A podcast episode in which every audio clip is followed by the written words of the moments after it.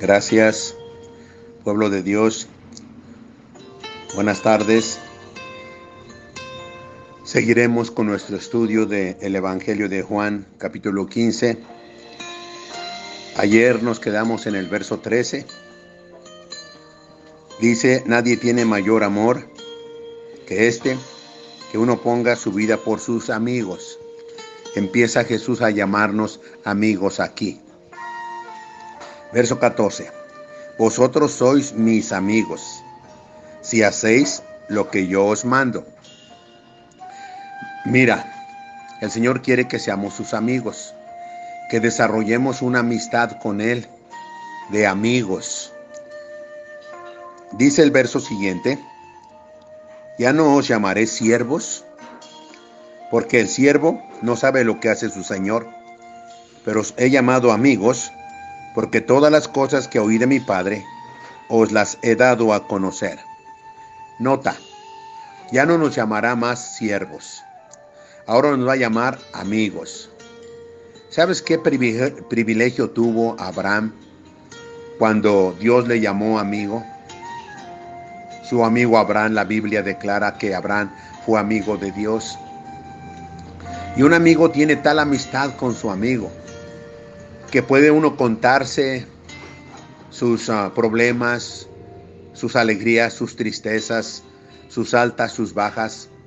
Y como es un amigo, y un amigo es, más unido que un hermano, dice Proverbios, entonces podemos abrir nuestro corazón a ese amigo y platicarle nuestros dolores y angustias y temores, también nuestros planes, porque somos amigos y un amigo nunca te va a traicionar.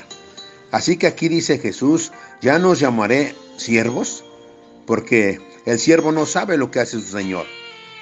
Pero os he llamado amigos, porque todas las cosas que oí de mi Padre os las he dado a conocer.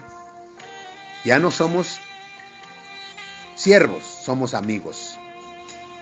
Tal amistad desarrolló Abraham con Dios que Dios se sintió tan, tan amado por Abraham que dijo Dios, he de encubrirle a Abraham lo que voy a hacer. Y tal confianza tuvo Abraham con su amigo Dios, que empezó a interceder por Sodoma y Gomorra, diciendo, Señor, ¿acabarás con el justo y, el impío juntamente? Y Dios dijo, no.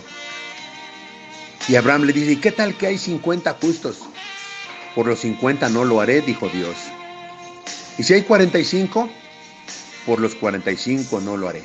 ¿Qué tal que solamente hay 40? 30, 20, 10. Y Dios dijo, por los 10 yo no voy a destruir Sodoma y Gomorra. Y esto nos habla, fíjate qué amistad tan linda que Abraham pudo interceder con libertad delante de Dios. Y Dios le, le dice su sentir, le descubre Dios su corazón que Él no es malo, que si tan solo diez justos hubiera en la ciudad, es suficiente para que Dios no la destruya. Qué maravilloso, de veras qué maravilloso es ser llamado amigos de Dios, amigos de Cristo. Porque todas las cosas que oí de mi Padre, o las he dado a conocer, o sea, nos revela, un amigo revela los secretos, un amigo nos habla de su corazón, y Él nos ha hablado de su corazón. Dice, no me elegisteis vosotros a mí, sino que yo os elegí a vosotros. Y os he puesto para que vayáis y llevéis fruto, y vuestro fruto permanezca, para que todo lo que pidiereis al Padre en mi nombre, Él os dé. Él os dé. Qué bueno es tener a Jesús como amigo. Y qué bueno que Él nos dice que podemos pedirle al Padre y todo lo que pidamos, Él nos los va a dar. ¿Por qué? Porque somos amigos de Jesús y guardamos sus mandamientos y creemos su palabra. Por último, el verso 17 dice, esto os mando, que os améis unos a otros, que ya no se anden criticando o murmurando, ya no se dañen los unos a los otros. ¿Por qué se dañan si todos somos un solo cuerpo en Cristo Jesús. Ámense los unos a los otros. Y amados, amémonos. Amémonos. Gracias, que Dios los bendiga. Nos estaremos viendo el día de mañana. Un abrazo para todos. Cuídense, por favor.